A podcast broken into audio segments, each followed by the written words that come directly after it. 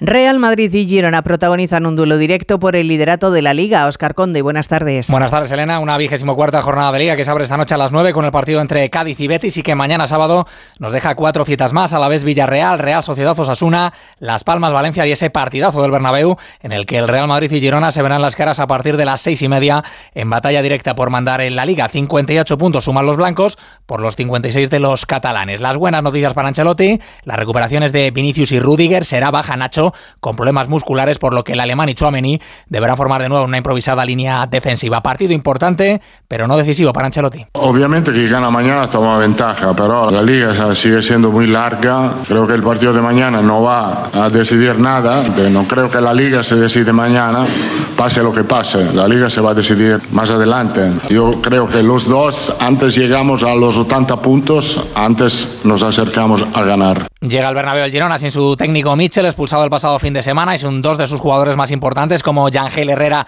y Dani Blind. Deben ambos cumplir sanción por acumulación de tarjetas esta jornada. El que sí apunta al once catalán, una vez superadas sus molestias en las rodillas, el ucraniano Dovic, pichichi del campeonato junto a Bellingham y Mayoral. Partido el de mañana que puede ser vital en esa lucha por la liga, aunque el entrenador Gironi no ve a los suyos como candidatos a la pelea por el título. Mitchell. En la jornada 24 ir al Bernabéu a luchar por el liderato es, es un sueño para nosotros. Ya he dicho que aún ganando en el Bernabéu quedarían 14 jornadas y me veo al Madrid ganando de las 14, ganando las 14. Y esa exigencia para nosotros es muy complicada. Creo que para luchar por la liga hacen falta 85, 90 puntos. Nosotros tenemos 56. Eh, son muchos puntos. Las citas más destacadas del domingo serán ese Sevilla Atlético de Madrid, para el que Simeone pierde al sancionado Saúl, y ese Barcelona Granada, en el que Xavi podrá contar con los recuperados Ter Stegen y Rafinha. Será baja por sanción el brasileño Vitor Roque. Además, tras ese sorteo celebrado ayer en París, hemos conocido hoy el calendario de España en la fase de grupos de la próxima Liga de Naciones. La selección debutará en septiembre, días 5 y 8,